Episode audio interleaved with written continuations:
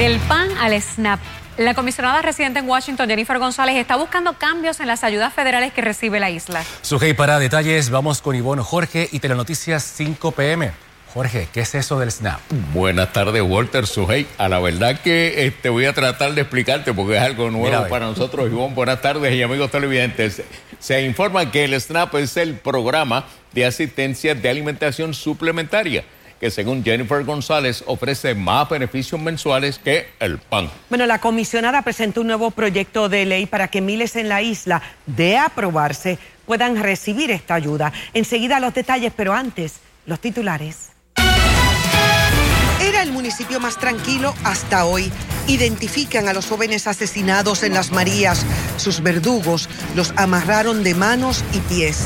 Cantante hay clama por justicia para su tía que fue asesinada y arrastrada por su compañero sentimental en Gurabo. Los que no se vacunan son como fábricas de variantes. Sin piedad el COVID en Puerto Rico. El virus ya nos ha arrebatado más de 3.000 vidas.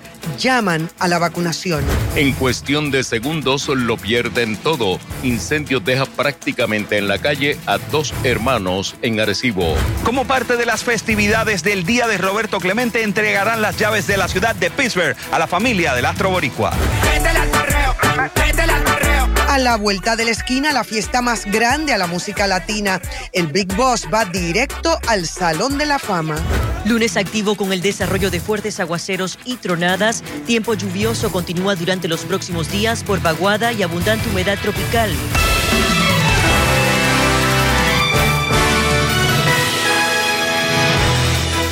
Buenas tardes. Bienvenidos a Telenoticias. El país se viste de luto ante el repunte en el crimen. Varios municipios han sido escenarios de muertes violentas en las pasadas horas. Bueno, uno de ellos es el tranquilo municipio de Las Marías, donde hace años que no se registraba una muerte violenta. También Salinas, Gurabo, Yabucoa y Carolina han sido escenarios de crimen. En Las Marías un vecino se topó con una dantesca escena dos jóvenes asesinados y amordazados. José Esteves amplía nuestra primera noticia.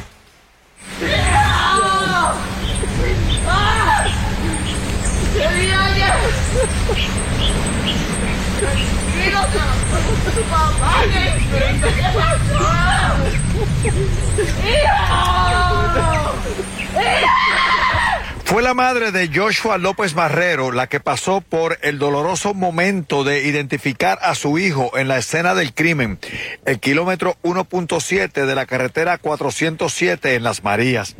Vecinos dijeron a la policía que escucharon detonaciones a eso de las 2 y 30 a 3 de la madrugada. Pero no fue hasta las 6 y 30 que un residente que pasaba por el lugar se percata de la presencia de los dos cuerpos tirados a la orilla de la carretera. Pues presentan múltiples impactos de bala y están amordazados. ¿Amordazados? No amarrados.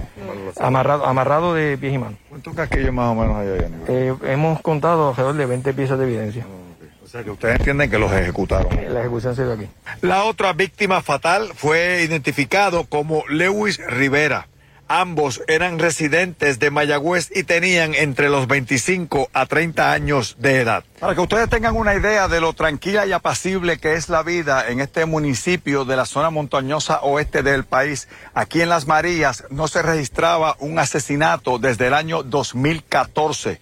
En aquel entonces se trató de un incidente de violencia doméstica donde un hombre dio muerte a su esposa y luego se privó de la vida en su propia casa. El incidente previo a esa violencia doméstica se había registrado allá para el año 2012. Un comerciante si estaba en su negocio y fue, hasta lo que tenía entendido en esa investigación, fue lo iban a asaltar y él resistió al asalto y lo, lo le dispararon y lo mataron. Por eso, aunque las víctimas de hoy no son residentes de Las Marías, el doble asesinato sacudió a los residentes del pueblo de la China Dulce. Yo a mí me sorprendí porque ver una cosa con Nuque Las Marías se veía estas cosas así. Es que no es fácil ver tanto crimen ahora también aquí. Nosotros ya vivimos una época que no podemos salir de las casas.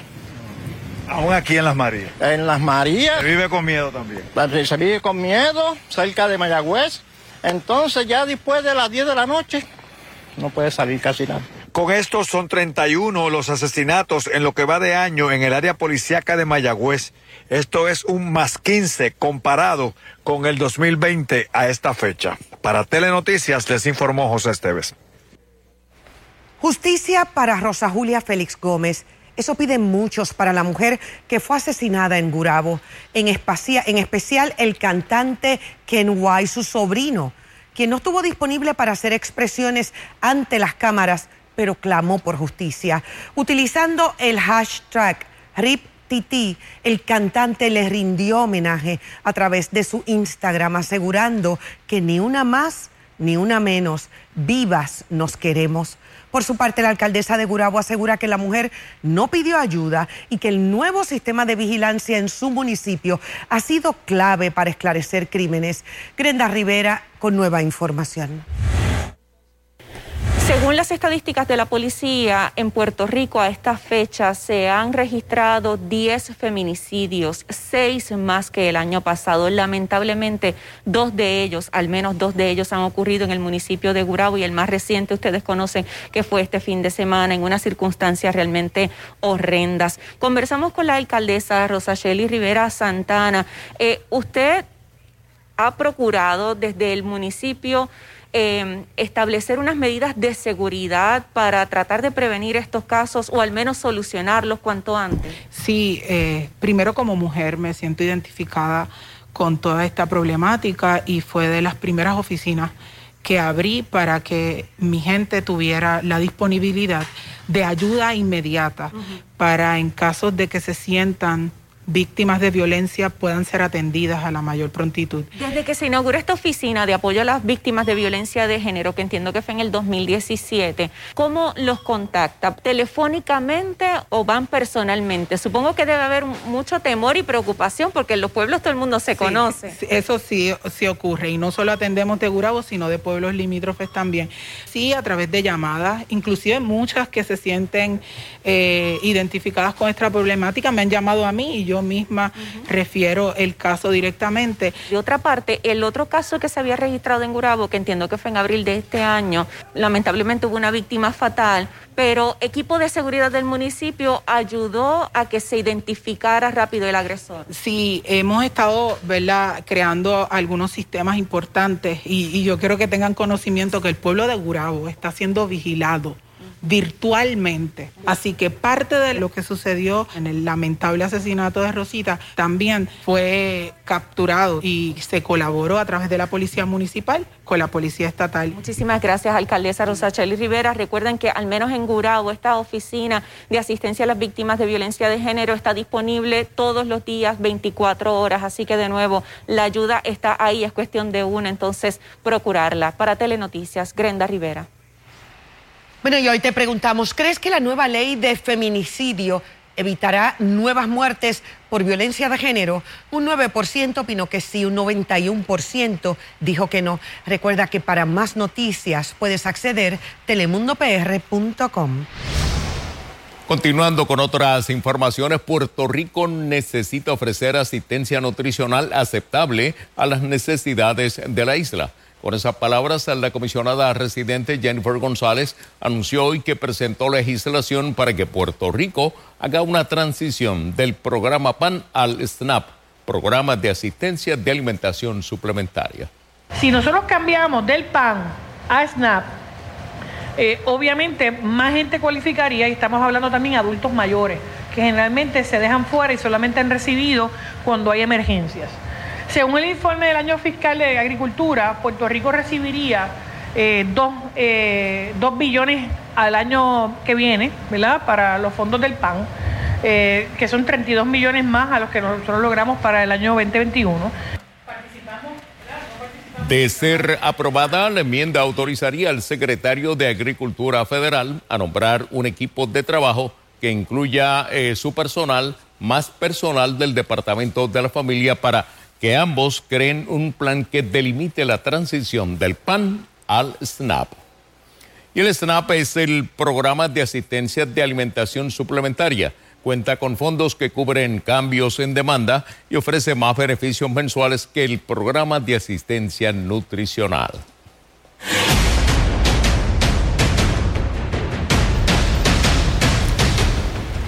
Amigas y amigos, Puerto Rico sobrepasó hoy los 3.000 muertos a causa del COVID-19, una cifra que se disparó en las pasadas semanas a raíz de la variante Delta. Esta compara con las víctimas fatales del huracán María. De hecho, hace unos momentos la Oficina del Registro Demográfico del Departamento de Salud confirmó que una niña de 5 años, la cual falleció a principios de este año, murió a causa del COVID-19.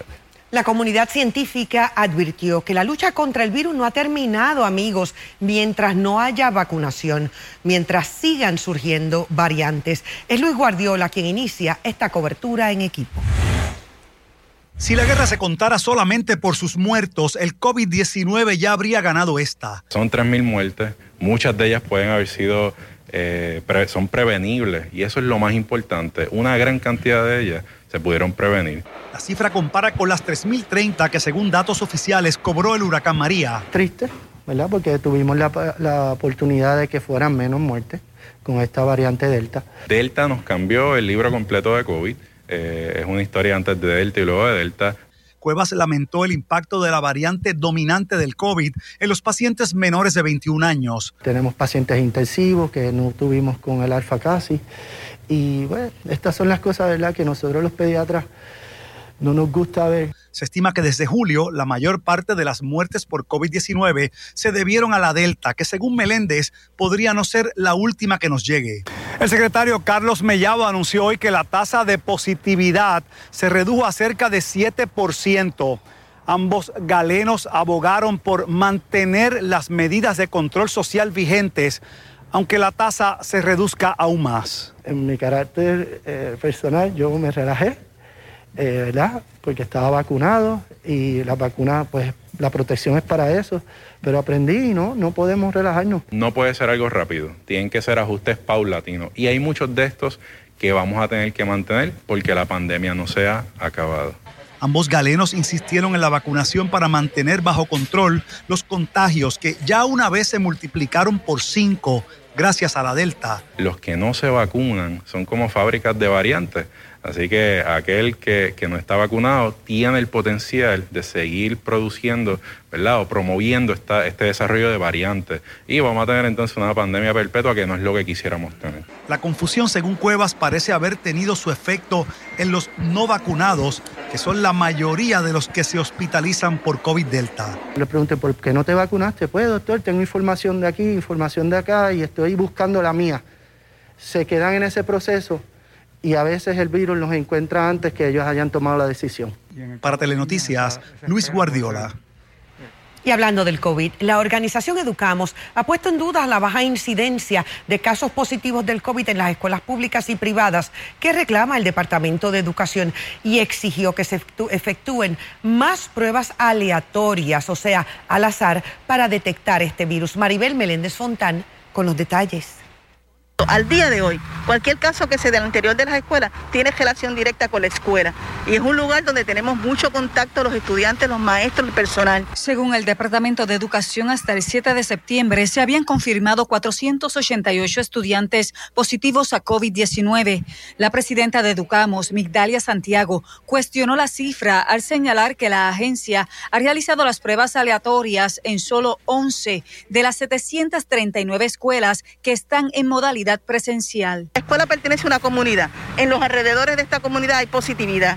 La pregunta es, ¿cuánta de esa positividad está llegando a nuestras escuelas? Pues antes en el bioportal yo podía verlos. Entre el 28 de agosto y el 7 de septiembre se reportaron cuatro brotes escolares. Santiago denunció que Salud y el Departamento de Educación no actúan de acuerdo al protocolo de realizar las pruebas basado en el nivel de transmisión comunitaria o cobertura de vacunas. Pues si eso fuera cierto, la semana pasada hubieran hecho en, en 53 pueblos, porque los números eran que 53 pueblos en el mapa que se presentó tenían problemas porque eh, la positividad era muy alta. Lo que se ha hecho es bajo protocolo, nosotros establecemos quiénes son los contactos cercanos para determinar quiénes son las personas que van a cuarentena. Marzán aseguró que mantienen un monitoreo activo en las escuelas que incluye cernimiento aleatorio y pruebas moleculares. Tenemos ya pautadas 54 nuevas visitas a escuelas y estamos haciendo em, del 10 e incluso hemos tenido hasta 50% de, de las escuelas que participan cuando nosotros visitamos. Reconoció que al día de hoy muchos estudiantes no han entregado el consentimiento que autoriza a la escuela la toma de muestras para la prueba de antígenos. El mayor reto en las escuelas es concienciar a la comunidad, entiéndase la facultad, empleados, padres y visitantes, de permanecer en sus hogares en caso de que haya estado en contacto con alguna persona contagiada, presente síntomas, aunque sean leves, esté a la espera de resultados o si aún no ha completado una cuarentena. Hay personas que están llegando a los planteles escolares con síntomas y estamos, ¿verdad? Queremos ser enfáticos. Si usted está presentando síntomas, usted no debería acudir a un plantel escolar. Para Telenoticias, Maribel Meléndez Fontán. La nueva orden ejecutiva contra el COVID establece cambios para los productores de espectáculos y el público que asiste a ellos. Las dudas están sobre la mesa. ¿Han sido aclaradas? Mariori Ramírez en directo nos informa. Mario. En efecto, Jorge, fueron muchas las dudas de los productores, especialmente los del mundo del espectáculo. Y como todos recordarán, es que el pasado también, a modo de ejemplo, el pasado mes de agosto hubo un espectáculo del, del cantante eh, El Puma, donde tres músicos solamente se habían puesto una sola vacuna. Y este espectáculo era para todas las personas que estuvieran 100% vacunadas. Y esto era parte de las dudas que ocurrieron. Así que vamos a escuchar de inmediato lo que nos dijo el presidente del Colegio de productores, Nelson Castro, así también como el director de investigaciones del Departamento de Salud, Jesús Hernández.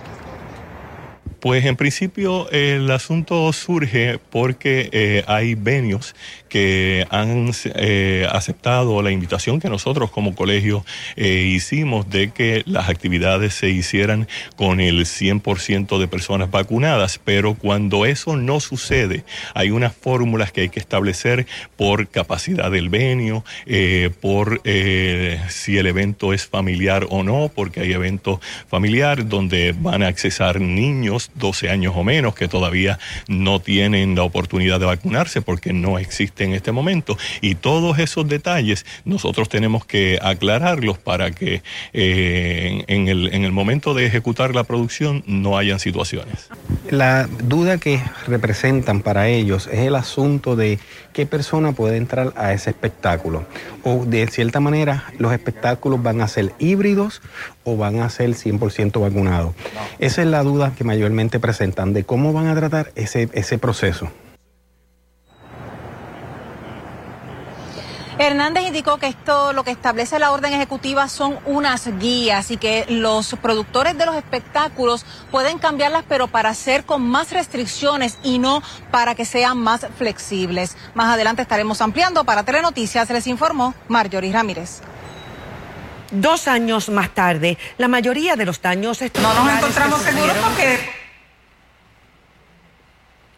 Reiteramos, dos años más tarde, la mayoría de los daños estructurales que sufrieron las escuelas del suroeste del país con los terremotos de diciembre de 2019 no han sido corregidos. Hoy una comisión cameral efectuó una vista ocular en varios planteles en Cabo Rojo, Hormigueros y San Germán. Y Bet Sosa estuvo allí y nos tiene detalles. No nos encontramos seguros porque después el plantel tiene unos varios de defectos y, tiene que ser que los arreglen. La mayoría de los padres de estudiantes en la escuela Pedro Nelson Colbert de Cabo Rojo sienten temor al dejar a sus hijos en el plantel tras los terremotos que en diciembre del 2019 afectaron grandemente las estructuras en la región suroeste del país. Dos años más tarde, las fallas no han sido corregidas. No está apta para tener esta escuela de estudiantes debido a que no hay luz, y este, eh, no pasó inspección de temblores en todas sus áreas. Hoy la Comisión Cameral de Educación realizó una vista ocular para evaluar las necesidades más apremiantes en las escuelas de Cabo Rojo, Hormigueros y San Germán. El secretario de Educación participó del recorrido. En términos generales, el tema de sellado de techo es uno que abunda en muchos planteles escolares. Tengo el tema de aires acondicionados, sobre todo en, escuelas donde su infraestructura está diseñada, eh, ¿verdad?, para, usarse eh, con, aires acondicionados.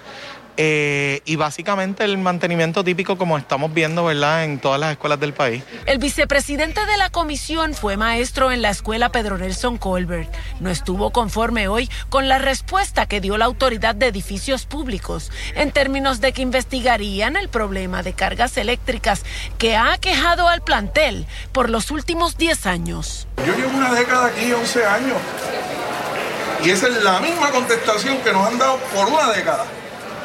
Para mí eso no es una contestación que yo pueda aceptar. Trimestralmente, por decirlo así, yo voy a solicitar que se nos diga qué se ha hecho con las peticiones que se le han hecho durante el día de hoy. Llamó la atención que las escuelas que visitó la comisión cameral son planteles muy modernos como este que ubica en Hormigueros, donde a simple vista se puede apreciar que su planta física está en buenas condiciones una escuela del siglo XXI, pero las escuelas con anterioridad que visitamos son escuelas que presentan este, algunas otras problemáticas. La comisión se comprometió a visitar los planteles de Guayanilla, Guánica y Yauco en la continuación de esta vista ocular. Para Telenoticias, Ivette Sosa.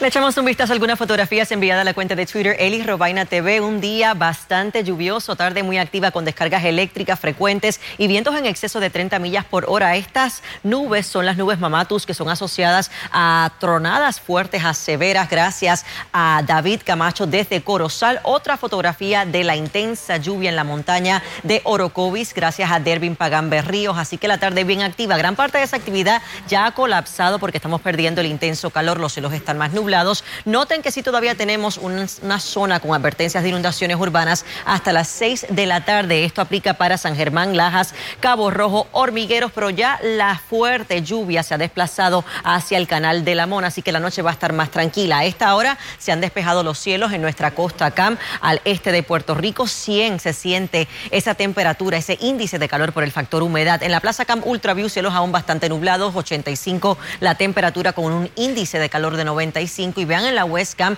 lluvias continúan, pero ya desplazándose hacia el oeste-noroeste, 79 la temperatura actual en la zona de San Germán. La calidad de aire no es la mejor por esas intensas precipitaciones. Noten que tenemos alto nivel de esporas de hongo, moderado el polen de árboles y también tenemos bajas concentraciones de polvo del Sahara. En cuanto al modelo de precipitación, la noche tranquila, bajo un cielo de parcial a mayormente despejado y para mañana martes un día muy similar. Aproveche la mañana los buenos momentos de sol, la tarde nuevamente lluviosa en la montaña oeste y tirando un poco más hacia el noroeste de Puerto Rico porque el viento estará soplando ligero de componente este, este sureste y no descartamos que nuevamente esas lluvias puedan provocar algunos problemas de inundaciones y esta racha de tiempo inestable, variable, se mantiene por la cercanía de una vaguada. Así que abundante humedad tropical hoy por el paso de una onda tropical. Vean la posición de la vaguada fomentando el desarrollo de esas lluvias y esto es lo que se mantiene hasta que llegue más aire seco y polvo del Sahara desde el jueves. Vistazo actualizado al tiempo en la próxima intervención.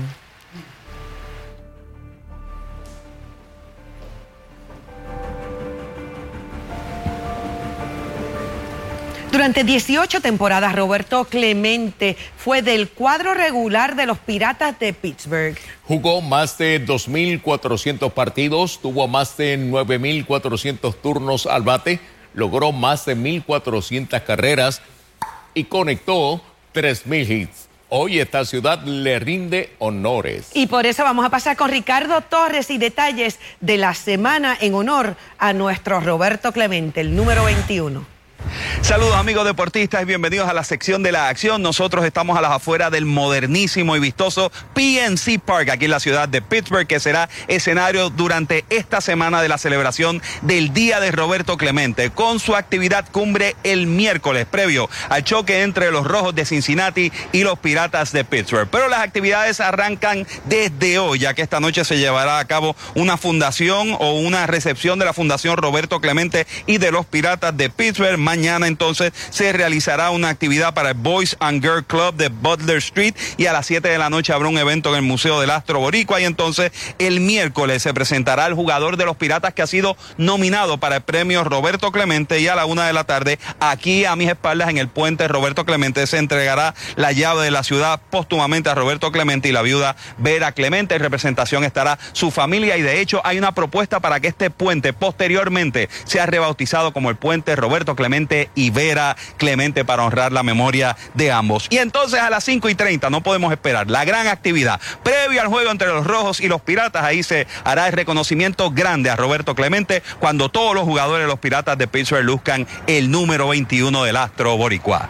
Amigos, esa es la información de Pittsburgh pendiente a la programación de Telemundo y a todas las ediciones de Telenoticias que le traeremos todo lo que acontezca en el día de Roberto Clemente. Continuamos con más. Gracias, Ricardo.